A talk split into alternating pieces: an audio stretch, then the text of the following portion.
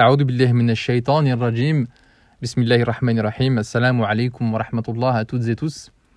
Je vais d'emblée euh, commencer ce, ce, podcast en partageant avec vous un truc euh, extraordinaire sur lequel je suis tombé sur, euh, sur le net. Et euh, ce truc extraordinaire, c'est que la prière en islam, elle déchargerait l'électricité statique dans le cerveau. Alors j'ai voulu l'extrait. tout au long du jour, l'être humain s'expose davantage à de l'électricité statique de la couverture atmosphérique qui se centralise au niveau du système nerveux central. Mais il faut se débarrasser de toutes ces charges qui peuvent causer des soucis de santé et autres douleurs, telles que des maux de tête, des courbatures, des douleurs cervicales. Or, la prosternation lors de la prière nous met en contact direct avec le sol, ce qui dégrade et absorbe complètement les charges électriques. Dès lors, la pression électrostatique sur le cerveau diminue, une chose est donc sûre, les prosternés sont, grâce à Allah Ta'ala, protégés contre les troubles psychologiques et la schizophrénie. Voilà, fin de citation. Euh, c'est un extrait que j'ai trouvé sur un site euh, de la, on va dire, de l'islamosphère, de la musulmanosphère sur Internet. Et c'est un extrait que j'ai eu aucun mal à trouver. Il suffit de taper euh, euh, sur Google euh, prodige, islam, euh, recherche scientifique, on prouvait que, euh, Coran, etc. Et on trouve euh, pléthore de, de, résultats du genre. Donc il y a énormément d'exemples et je pourrais en citer d'autres, mais ici ça prendrait trop de, trop de temps. J'essaierai sur la page Facebook du, du, du, du Critérium d'exposer certains exemples qui me semblent intéressants. Mais donc, la question qu'on peut se poser à ce stade, c'est D'où vient cette volonté euh, chez euh, la communauté musulmane de valider scientifiquement euh, nos croyances?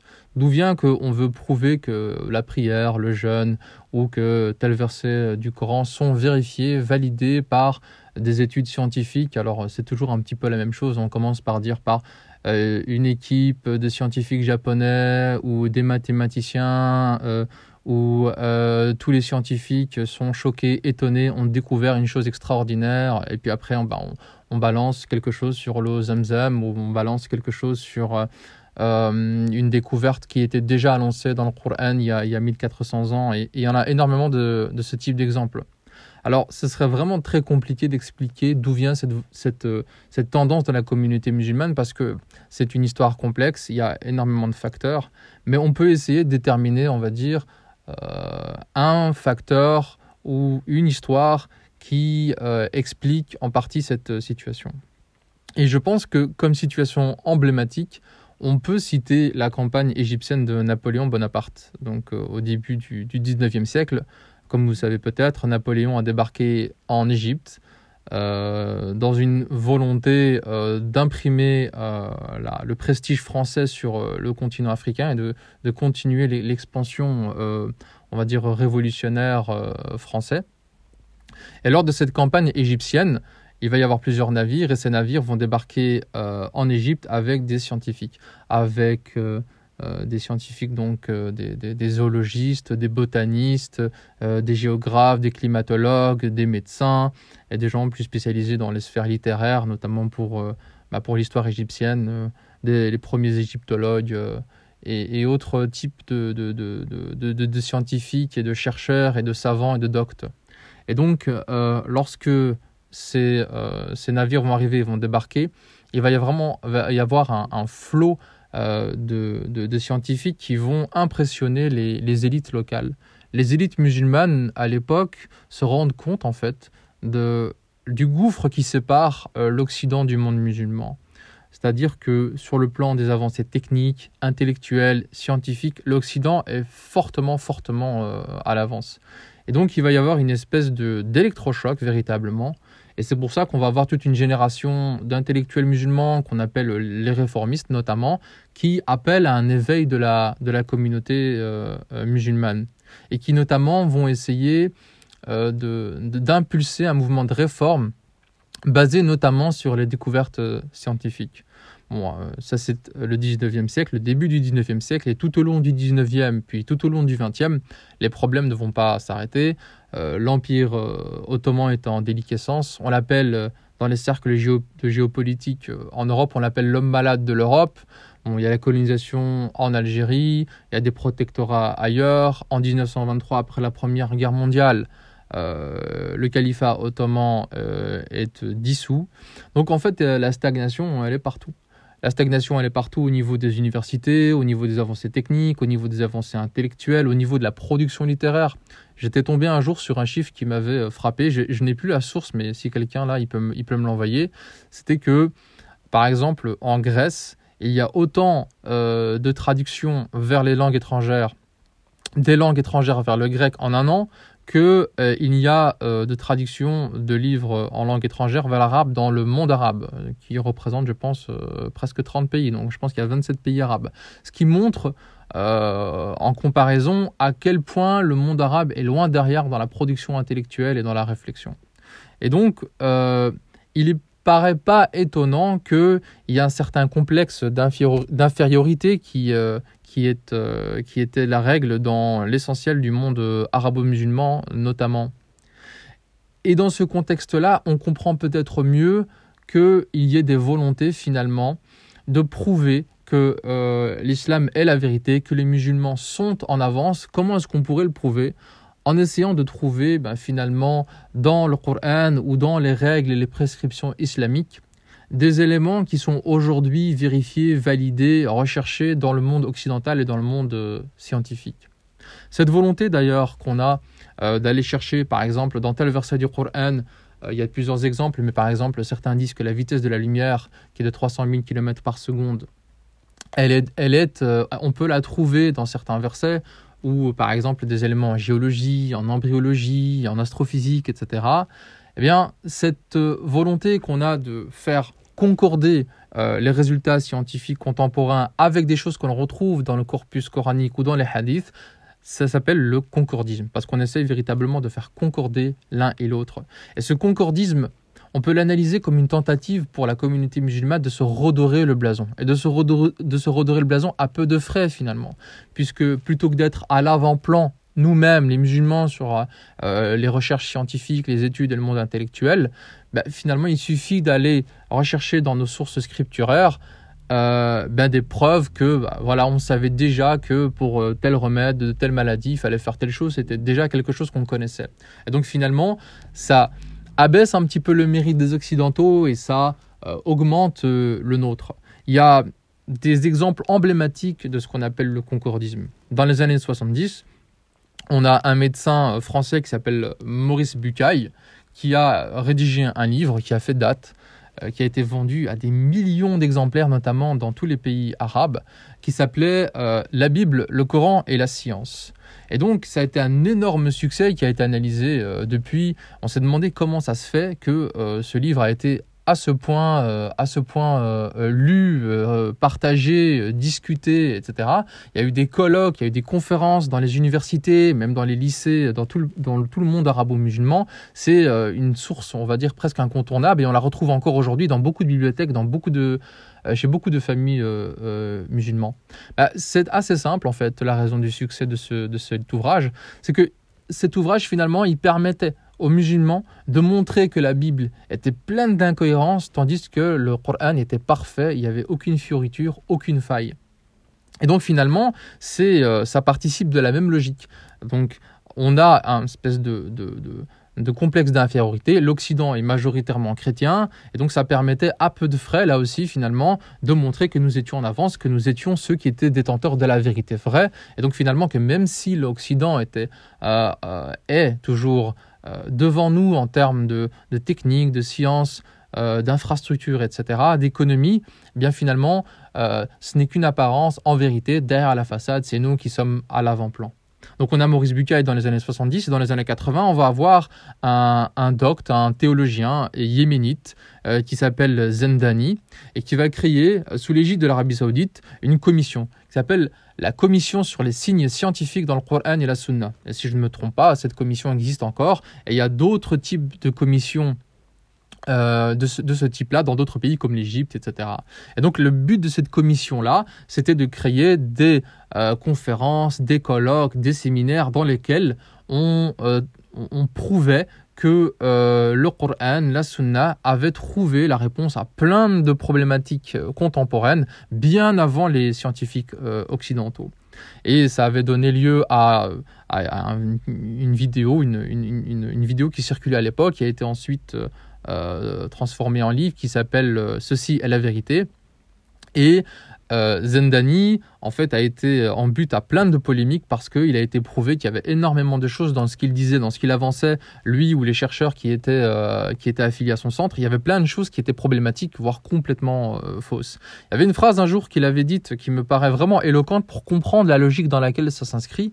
Il avait dit la chose suivante Lorsque les musulmans prennent connaissance de l'exactitude scientifique du Coran, ils ressentent une sorte d'honneur, de confiance et de satisfaction de suivre une religion vraie.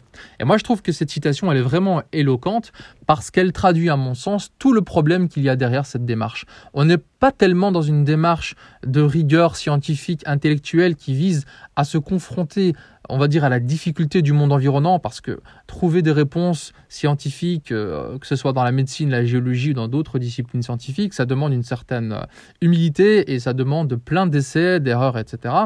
Et là, on a une démarche où finalement, ce n'est pas tellement l'objectif. Comme il le dit, l'objectif, c'est de ressentir une sorte d'honneur, une sorte de confiance et de satisfaction. On voit bien que euh, ça vérifie ce qu'on essaie de dire dans ce podcast, à savoir que le concordisme prend sa source non pas dans une euh, volonté euh, de comprendre le monde autour de nous, d'essayer d'avancer dans, la compréhension du monde autour de nous, d'essayer de contribuer à la compréhension scientifique du monde, mais plutôt uniquement euh, de pouvoir combler ce gouffre qu'il y a, qu'on ressent entre le monde occidental et nous, de combler finalement ce complexe d'infériorité que l'on ressent encore aujourd'hui. Cependant, on peut se poser plusieurs questions. Euh, déjà, est-ce que euh, c'est comme ça que l'on conduit? Est-ce que c'est comme ça que l'on cherche? Est-ce que c'est comme ça que l'on conduit une démarche intellectuelle?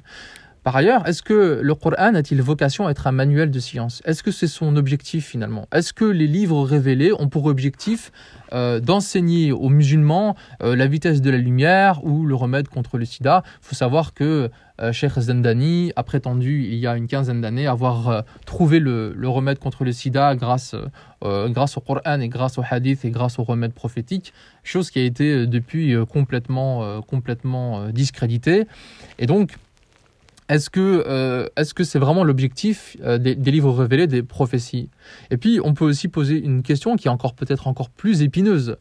Euh, si le but c'est de créer de la certitude, si, le but c'est de, de, renforcer la conviction des jeunes de la communauté musulmane, quelle certitude cela crée lorsque tous les exemples que l'on montre, par exemple découvrir la vitesse de la lumière via le Coran, tous ces exemples euh, tombent les uns après les autres comme un château de cartes et que l'on prouve que c'était en fait tout à fait des démarches pleines d'erreurs et pleines de failles. Donc est-ce que justement cette euh, tentative de concordisme ne va pas avoir euh, la, conséquence inverse, c'est-à-dire que des musulmans vont se détourner de la, du Coran de la Sunna en se disant que apparemment ben, le Coran n'est pas, si, pas si parfait que ça. Et c'est une conséquence qui est gravissime et qui a, qui a déjà été vérifiée dans, plusieurs études. Il y a aussi quelque chose qui, qui est frappant et que l'on doit souligner dans toute euh, cette attitude. On a vu dans l'épisode précédent, il y a euh, euh, a priori, il y a d'abord, on l'avait vu dans l'Église, mais aussi chez les musulmans, une volonté de, prouver que le monde est miraculeux. Il est fait plein de miracles. Et lorsqu'on prouve qu'il y a des miracles, finalement, on fait un pied de nez aux scientifiques en disant, vous voyez, le monde n'est pas matérialiste comme vous le prétendez. En fait, il est fait de plein de miracles. Et ça, c'était plutôt l'attitude qu'on avait les siècles précédents. Mais depuis que finalement la science a avancé et a prouvé qu'elle pouvait euh, amener énormément de choses sur le plan de la connaissance, on a une espèce de renversement. Et là, plutôt que d'aller chercher euh, finalement des miracles euh, autour de nous, on va plutôt essayer de trouver dans la science une validation du Coran. On va chercher des résultats scientifiques, on va le chercher dans la médecine, dans l'astrophysique, dans la géologie, dans l'embryologie, dans la biologie. Ensuite, ensuite, on va chercher dans le Coran, dans les hadiths, un élément, quel qu'il soit, qu'on va tordre dans tous les sens pour essayer de montrer qu'il validait euh, euh, déjà ses résultats auparavant. Et finalement, qu'est-ce qui en sort gagnant dans cette, euh, dans cette entreprise, si ce n'est la science? Puisque finalement, ce qu'on dit, c'est que le critère de vérité, c'est la science.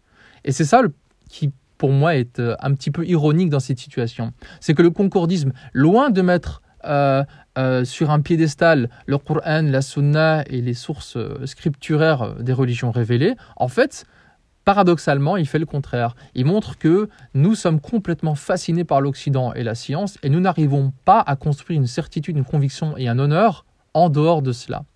Donc pour moi, c'est un enjeu important. Hein. Je vous ai déjà expliqué que euh, la tentative ici de la plateforme Le Critérium, c'est une tentative de créer euh, une discussion autour des enjeux de la communauté scientifique et notamment des enjeux autour des critères. Qu'est-ce qui nous permet de faire d'établir des critères pour départager entre ce qui est faux, ce qui est vrai, ce qui est bon, ce qui est mal?